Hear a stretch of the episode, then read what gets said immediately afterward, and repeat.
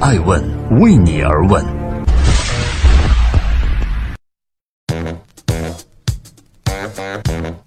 Hello，大家好，爱问人物创新创富，欢迎大家的守候。今天我们要来关注的人物是韩寒，年少成名，八零后意见领袖，估值二十亿。如今的韩寒只想做一个合格的商人。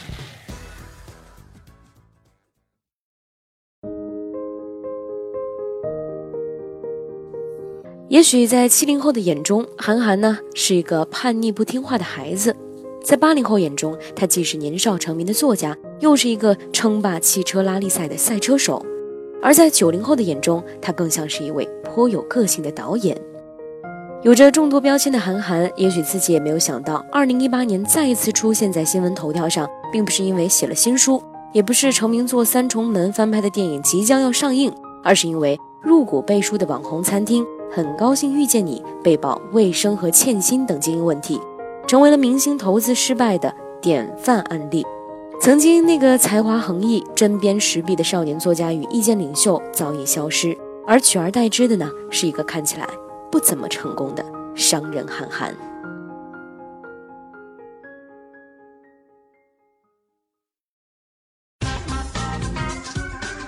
欢迎继续聆听《守候爱问人物》，爱问人物。创新成富，十八岁年少成名。他说：“赚多少我并不在乎。”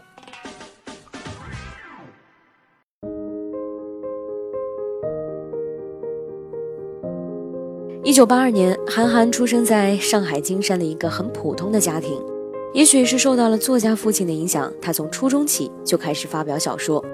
到一九九九年，刚上高一的韩寒参加了上海萌芽杂志社。举办的首届新概念作文大赛，并且他接受了被他单独出的一道怪题，最终写成了《杯中窥人》一文，一举获得一等奖而声名鹊起。拿奖之后的韩寒呢，做了一件令人意想不到的事，那就是退学。在办理退学手续的时候，老师问：“七门功课都亮起了红灯的他，你以后打算靠什么过日子？”韩寒回答说：“就靠稿费啊。”年少非常轻狂。却早已经笃定，写作是自己一生都要坚持的事情。写作的确给韩寒带来了不菲的收入。两千年，他出版的首部长篇小说《三重门》畅销了两百多万册，成为了中国近二十年来畅销最大的文学类作品。而之后的文集《零下一度》、小说《长安乱》等销售量也均在百万册以上，多次占据了畅销榜的首位。除了实体出版之外，互联网也给了韩寒另一波助力。两千零五年，他开通了博客，持续输出观点鲜明的文章。不同于老一辈作家的忧心忡忡，韩寒的针砭时弊呢，里面带着一份少年独有的反叛和轻狂。他不仅在调侃政治、调侃名人，而且也公开反对僵化的教育制度、休学写书、赛车赚钱。社会规则在他的眼里呢，仿佛形同虚设，不存在一般。韩寒可以说是博客时代最独一无二的宠儿，累计总访问次数超过了六亿，关注人数将近一百八十万。二零一零年，韩寒还以四百八十万的年收入位列二零一零年中国八零后财富榜的第三名，同时他还登上了《时代周刊》，成为了全球最具影响力的一百人。社会给予韩寒的身份呢，早已不再是那个单纯的作家，而是一言一行都会产生广泛影响的公知。虽然已经是国内数一数二收入的作家，但是他曾公开的表示对于金钱的不屑。他说：“我相信，只要把一件事儿做好了，就不会亏钱，只是赚得多赚得少而已。我对于赚多少其实并没有那么在乎。”在商业化的浪潮之中，他依旧想做内容的使者。从原来的创办传统杂志《独唱团》，到后来新媒体 APP 一个，他一直在助力原创。二零一二年，A P P 正式上线，不到二十四个小时就冲到了 App Store 中国区免费总榜的第一名。根据数据显示，截至二零一六年，万衍生出了《我与世界只差一个你》、《皮囊》和《南极姑娘》等一系列的 I P 作品。同时，出自于万的精选集书销量超过了四百万册，官方用户达到了三千万。而已经过了而立之年的韩寒，想要的其实更多。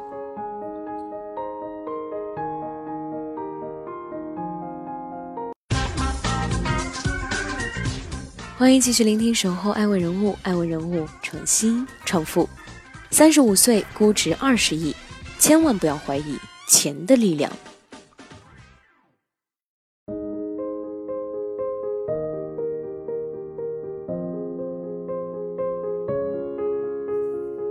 二零一四年，跨界风潮盛行，文化产业风口浪尖上的人物都在跨界做导演。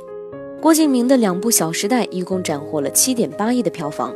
网络文学改编为影视作品的案例可以说是层出不穷。同样是从新概念作文大赛走出的八零后新锐作家韩寒和郭敬明，一直以来都在被比较。他们的作品呢，也曾交替出现在畅销榜榜首的位置，而每一次的交锋都带着价值观层面的博弈。七月二十四号，韩寒转型导演的第一部电影作品《后会无期》上映，被视为其与郭敬明继文学领域之后的又一次正面交锋。后会无期带着一点军前校正的意味被推到了公众面前，恰逢其时，《小时代三》与《后会无期》的档期非常接近，对于前者的不满与谩骂声越多，导致观众对于后者的期待心理就被推得越来越高。电影可以说是未映先火，《后会无期》最终取得了六点二九亿的票房，除去发行费用和制作成本，最终的票房收入为一点二亿元。合作伙伴博纳影业分走了百分之四十，而韩寒的净收入大约为四千万左右。显然，拍电影比写书赚的要多得多。韩寒在二零一六年的四月宣布成立了自己的影视公司亭东影业，获得了华创资本六千万元的 A 轮融资，并且与万工作室正式合并。到了二零一七年的春节，他的第二部电影作品《乘风破浪》上映，在一片争议声中。票房一路高歌猛进，达到了十点四六亿。韩寒这部作品净赚达到了一亿元。同年十月，韩寒的亭东影业完成了新一轮的融资，融资金额达到三点一亿元。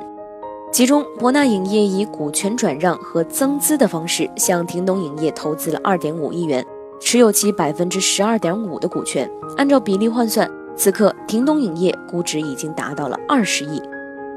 目前，韩寒的影视作品已经达到了二十四部，包括他导演与友情客串投资的作品。然而，相比起在文字界的呼风唤雨，影视圈里的韩寒显得是如此的束手束脚。哪怕是口碑糟糕的《万万没想到》，作为投资者之一的韩寒，依旧选择为他高调站台。甚至他在片尾扮演了一匹白龙马，卖力地往自己嘴里塞着草料。IP 加原著作者加演员加宣发乘以故事。这个公式几乎成为了影视行业所公认的票房估算方法。安妮宝贝、绝技、李易峰、周冬雨和万达光线，每一个名字背后呢，都能被票房数字所替代。韩寒追求作品的质感，但是他同样深知资本的重要性。他一次次的强调，千万不要怀疑金钱的力量。于是他一头扎进了资本的怀抱里。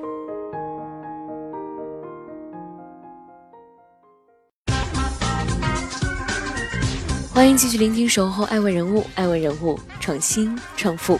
二零一八第三个本命年，商人韩寒。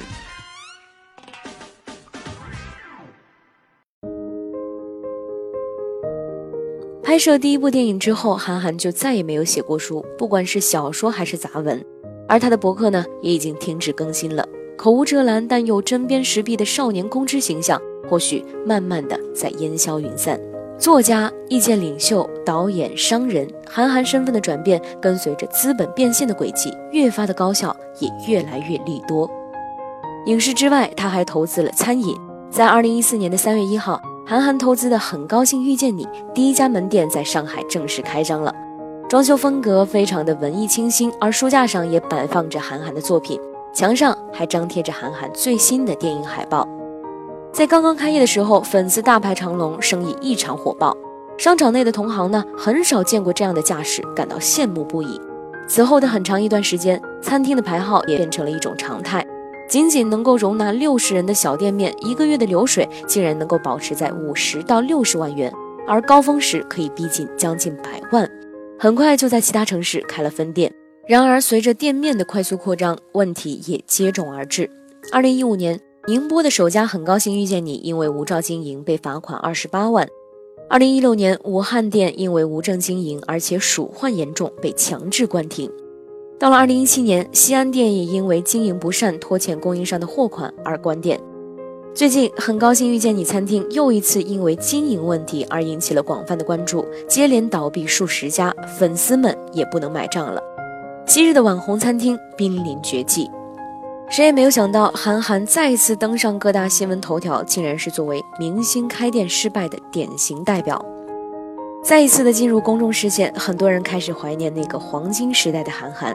在很长的一段时间里，他被当作引领者，甚至是启蒙者。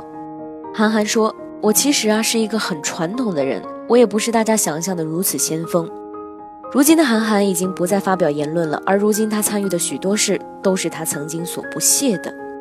面对公众，他的眼神里没有了曾经的那份坚定，而写作也不再是他的主业，而成为了历史。他的未来或许在商场。这些改变比起另外一个青年作家郭敬明，其实一点儿也不少。”然而天性使然，他似乎无法像一个没有心理负担、全然意义上的商人那样去选择项目。无论是他签约的作者、指导的电影，还是看的餐厅，在缜密的商业考量之外呢，还总带着一点文艺的向往。但是资本压力并不允许他完全按照自己的自由意志去工作，又或许说他已经尝到了资本的甜味，又怎么能够轻易的舍弃呢？第三个本命年里，韩寒早已经不是当初那个轻狂叛世、特立独行的少年了，却也并不是一个圆滑世故的商人。他的身影是那样的模糊，我们不禁感慨：是韩寒变了，还是时代变了？究竟是韩寒迎合了我们，还是我们在改变着韩寒呢？在曾经的那个博客流行的时代，在单向输出内容的模式之下，作者呢是被读者所仰视的。而微博的出现，迎来了中国互联网前所未有的互动狂欢。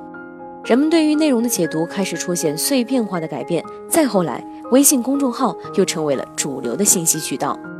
内容输出者们突然从作者变成了小编，而人们连一千字的文章都要甩下一句“太长，不想看”。如果韩寒一直保持自己，而不去参加这场所谓迎合的盛宴，也许。他如今会形成另外一种意义上的人格魅力、影响力和他的变现方式。可是如今，他还是一头扎进了这个碎片化的池塘，参与了舆论场。从这开始，韩寒的很多特质就开始消失。相比于疏离、旁观和独立的心态，韩寒选择了融入。而那些磨平的棱角，都是以前让韩寒得以称之为韩寒的东西。也许这并没有对错之分，甚至可以被大多数人所理解。只是有一点点的可惜，以他的才华和所掌控的市场，其实足以支撑他安之若素的写下去，成为独一无二的存在。但是现在，他却成为了资本世界中一个普通人。